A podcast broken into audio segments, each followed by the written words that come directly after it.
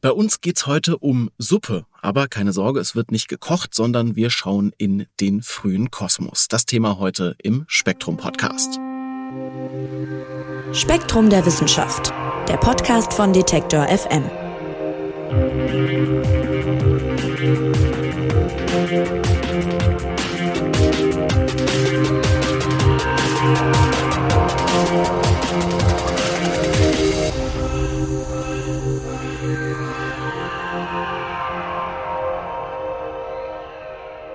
Ja, der frühe Kosmos, der ist für die Forschung wahnsinnig interessant. Denn um das Universum auch nur in Ansätzen begreifen zu können, ist immer irgendwie auch der Blick in die Vergangenheit wichtig.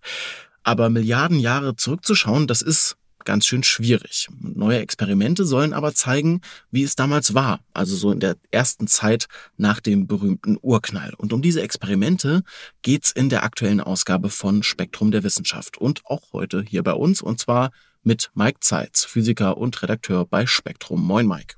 Moin Marc. Ja, Mike, äh, wir befinden uns in der Zeit so kurz nach dem Urknall. Nimm uns kurz nochmal mit, wann ist denn das und was ist da wohl gerade passiert?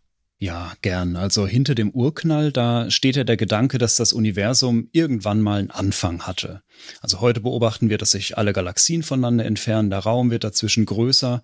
Und wenn man diese Expansion, die man heute beobachtet, zurückrechnet, dann landet man bei einem Punkt in der Vergangenheit, so vor 14,8 Milliarden Jahren war das, also sehr lang her.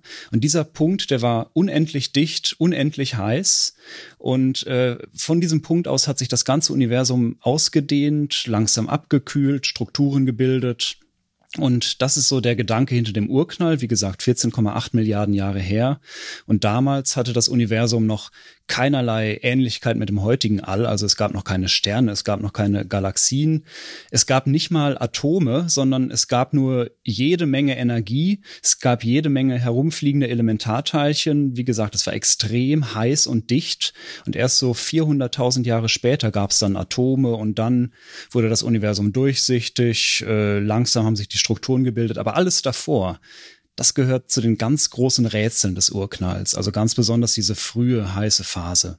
Ja, und einige bezeichnen das Weltall in dieser Zeit, in dieser heißen Phase, die du gerade beschreibst, als so eine Art Ursuppe. Wie kommt man denn zu dem Begriff Suppe? Also was hat der frühe Kosmos damit jetzt zu tun? Ja, ähm, also wir reden ja über die ersten Sekundenbruchteile wirklich nur des Universums ja. und da gab es noch keinerlei erkennbare Ordnung. Es gab keine Struktur, es war alles vermischt und extrem dicht.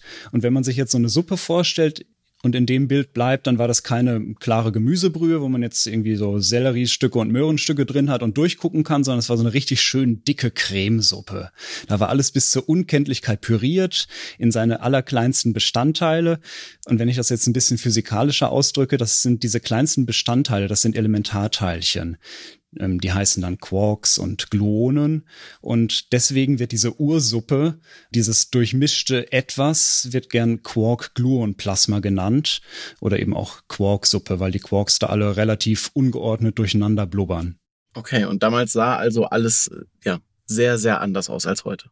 Total. Also alles war reduziert auf die wirklich absolut kleinsten Bestandteile, eben diese Elementarteilchen. Und da haben sich dann erst viel später Atomkerne rausgebildet und aus diesen Kernen haben sich dann zusammen mit den Elektronen Atome gebildet und dann wurde das Universum durchsichtig und dann hat es über Jahrmilliarden Strukturen gebildet. Aber diese ersten Sekundenbruchteile, die waren, die waren echt wild. Und diese Ursuppe, die kann man inzwischen, darum geht's bei euch im Magazin, nachkochen, sage ich mal, ja, diese Suppe. Also man kann die dieses Quark-Gluon-Plasma, was du gerade angesprochen hast, kann man zumindest kurzzeitig in Teilchenbeschleunigern erzeugen. Wie funktioniert das denn? Genau, also so eine Art von Materie, die gibt's heute natürlicherweise nirgends mehr. Also zumindest nirgends, wo man mal eben so reingucken könnte. Vielleicht im Kern von Neutronensternen, aber das ist dann nochmal ein anderes Thema.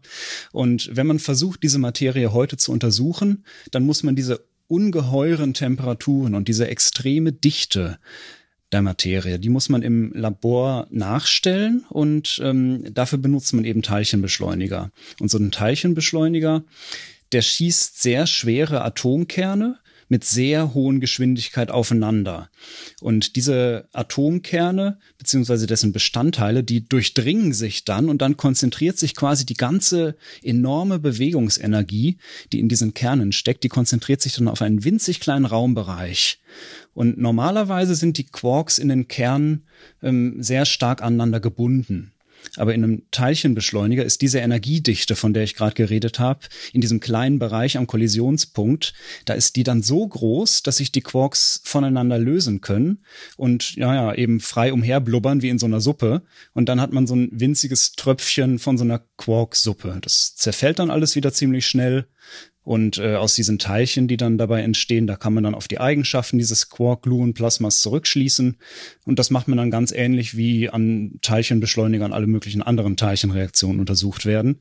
Aber das ist so das Prinzip, wie man Quark-Gluon-Plasma heute bastelt um in diesem Bild zu bleiben, der, der Teilchenbeschleuniger, ich denke jetzt zum Beispiel an, keine Ahnung, man kennt ja den so vom, vom CERN oder so, der ist in dem Fall der Pürierstab, der diese, die, diese Ursuppe irgendwie anrührt. Ja? Genau, der steckt in die einzelnen Zutaten, das sind dann die Atome, richtig viel Energie rein, wirbelt die ordentlich durcheinander und dann hast du ein Quark-Gluon-Plasma. Okay. Und interessant ist auch bei dieser Forschung, man findet damit einen Zugang äh, zu einer, ja, bis heute relativ schlecht verstandenen fundamentalen Kraft, nämlich der sogenannten starken Kraft. Vielleicht kannst du mal kurz erklären, was das eigentlich ist und warum ist die jetzt anders als andere schwerer zu begreifen?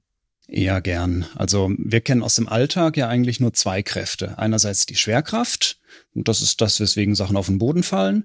Und dann kennen wir die elektromagnetische Kraft. Das ist das, was in unseren Smartphones steckt und weswegen so die ganze moderne Technik funktioniert. Die beiden Kräfte kennen wir. Aber wenn man dann auf die Ebene der Teilchen geht, dann sind noch zwei andere Arten von Kräften wichtig. Auf den Teilchen, auf der Teilchenebene, da spielt die Gravitation gar keine Rolle. Dafür gibt's dann noch einerseits die sogenannte schwache Kraft und andererseits die starke Kraft. Und die wirken beide äh, auf nur ganz kurzen Abständen, so kurze Abstände, wie sie eben für Atome typisch sind. Und dabei ist eben besonders die starke Kraft rätselhaft im Prinzip funktioniert die gar nicht so kompliziert. Also eigentlich funktioniert die starke Kraft im Grundprinzip so wie die elektromagnetische Kraft. Aber im Elektromagnetismus, da ist alles viel einfacher. Also beim Elektromagnetismus, da gibt's nur zwei Ladungen, positive Ladung, negative Ladung. Und das Teilchen, das die Kraft zwischen diesen Ladungen überträgt, das ist selbst elektrisch neutral. So, und bei der starken Kraft, da ist es jetzt deswegen komplizierter, weil es einerseits für die Quarks insgesamt drei Ladungen gibt. Die nennt man dann Farbladungen, rot, grün und blau. Also ist eine schön bunte Suppe.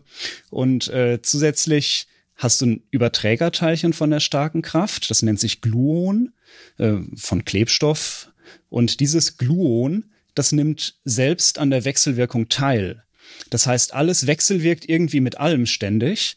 Und genau das macht die Berechnung so extrem kompliziert. Und dann führt diese Selbstwechselwirkung, nennt man das, die führt unterm Strich außerdem noch zu einer Besonderheit bei der starken Kraft und den Quarks, dass du nämlich zwei Quarks nicht voneinander getrennt kriegst.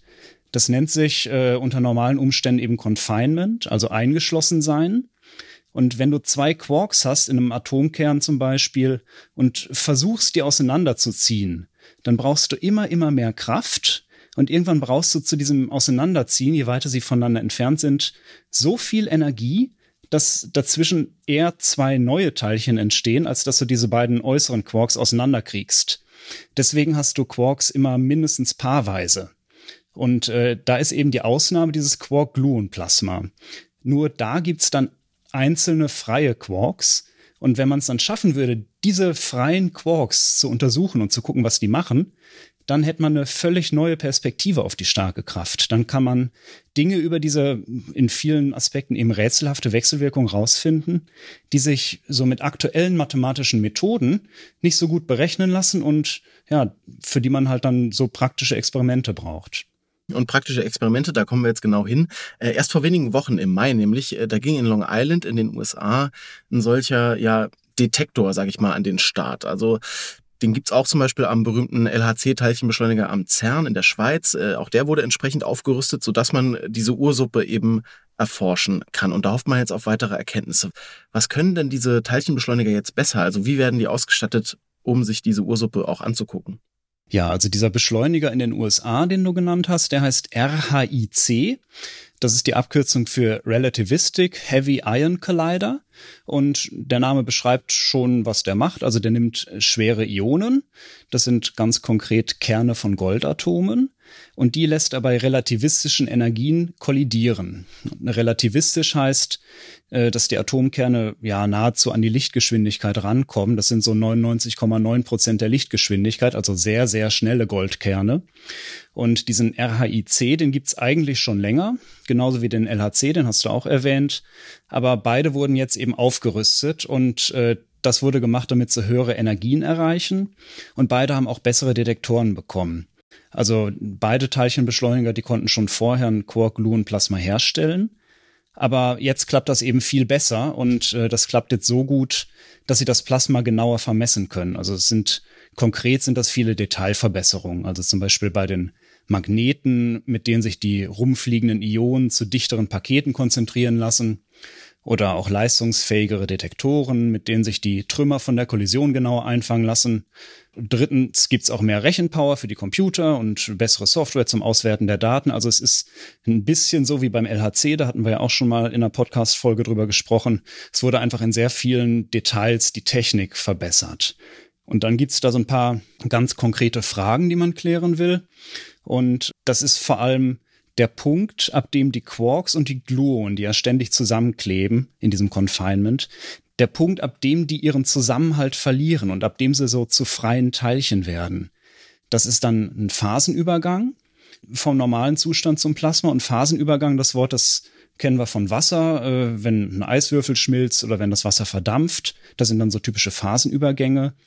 Und auch von dem normalen Zustand im Atomkern hin zu diesem Quark-Gluon-Plasma, da gibt's einen Phasenübergang, aber da weiß man halt noch nicht so genau, wo und wie der verläuft. Und genau da setzen eben die Messungen von dem RHIC und dem LHC an. Ähm, und die ergänzen sich da auch beide. Also am LHC, das ist ja der größte Beschleuniger der Welt, da sind auch die Energien größer und das Quark-Gluon-Plasma wird da heißer und dichter. Das RHIC, bei dem ist es alles nicht ganz so heiß, ähm, aber das ist auch ein Vorteil, weil deswegen sind die Teilchen ein bisschen langsamer. Und langsame Teilchen, das heißt, dass du quasi mehr Zeit hast, die Teilchen zu untersuchen, bevor alles auseinandergeflogen ist. Also die Experimente, die gucken quasi auf verschiedenen Skalen hin und dann gibt's noch weitere Teilchenbeschleuniger, teilweise werden die gerade erst gebaut und die sollen dann auch spezialisiertere Fragen zum Quark-Gluon-Plasma beantworten. Und das alles zusammen heißt, dass sich in den kommenden Jahren da total viel tun wird und ja, dass man jetzt experimentell endlich untersuchen kann, was sich bisher mathematisch nur ziemlich kompliziert und nur näherungsweise berechnen lässt. Also in einigen Jahren dürften wir dank dieser Experimente hoffentlich ein bisschen genauer verstehen, wie diese Suppe aus Quarks und Gluonen genau funktioniert. Okay, Mike, aber das heißt jetzt eigentlich, man steckt wirklich wahnsinnig viel Aufwand, Geld, Forschungseifer in die Erforschung eines, du hast es eingangs gesagt, eigentlich sehr, sehr, sehr kurzen Zeitraums im Vergleich zur langen Historie unseres Universums. Vielleicht kannst du zum Schluss nochmal verdeutlichen, warum denn eigentlich? Also was macht diese Ursuppe denn jetzt konkret nochmal so interessant? Ja, es ist ja nicht einfach nur irgendein exotischer Zustand der Materie, sondern es ist quasi der Urzustand sämtlicher Materie nach dem Urknall. Also alles, was es damals gab, das ganze Universum, was sich dann zu unserem heutigen Universum entwickelt hat, das war alles konzentriert auf so ein Quark-Gluon-Plasma, als der gesamte Kosmos eben für so ein paar Sekundenbruchteile so extrem heiß und dicht war. Also es sind zwar nur Sekundenbruchteile gewesen, aber letztlich erzeugt man da in diesen Teilchenbeschleunigern was, was zumindest in einigen Aspekten dem frühen Universum entspricht. Und äh, ja klar, das ist natürlich irgendwie abstrakte Teilchenphysik und das ist nur eine kurze Zeit, aber wir kommen jetzt schon ganz praktisch und auch in unserem Verständnis äh, so ein ganz kleines Stückchen wieder näher an den Urknall. Und das heißt ja auch, dass wir näher an die Naturgesetze kommen, die damals gegolten haben und das ist ja letztlich eins der wesentlichen Ziele in der Physik überhaupt. Also herauszufinden, woher das Universum kommt, woher wir alle kommen. Und ja, mit solchen Experimenten können wir dann halt genauer nachzeichnen, wie sich eben aus dieser heißen Ursuppe, die damals alles war, was es gab, wie sich daraus dann allmählich so die Atome und die Sterne und die galaktischen Strukturen, wie das alles sich entwickelt hat, alles, was wir heute sehen. Und das ist halt immer in der Wissenschaft Schritt für Schritt oder halt in dem Fall Tröpfchen für Tröpfchen. Und da muss man eben auch manchmal sich auf kleine Sekundenbruchteile beschränken. Die spannende Suche nach dem Rezept, wenn man so will, dieser Ursuppe, die findet ihr im aktuellen Spektrum-Magazin. Das gibt's zu kaufen online auf spektrum.de oder eben ganz klassisch im Zeitschriftenhandel. Und Mike Zeitz hat mit uns ja im Topf der kosmischen Ursuppe gerührt, würde ich mal sagen. Und ich sage Mike, vielen Dank. Sehr gern. Und auch euch ganz herzlichen Dank fürs Zuhören. Wie immer, seid gerne auch nächsten Freitag wieder dabei. Dann gibt's eine neue Folge vom Spektrum Podcast. Würde mich sehr freuen. Mein Name ist Marc Zimmer und ich sage Tschüss und macht's gut. Spektrum der Wissenschaft, der Podcast von Detektor FM.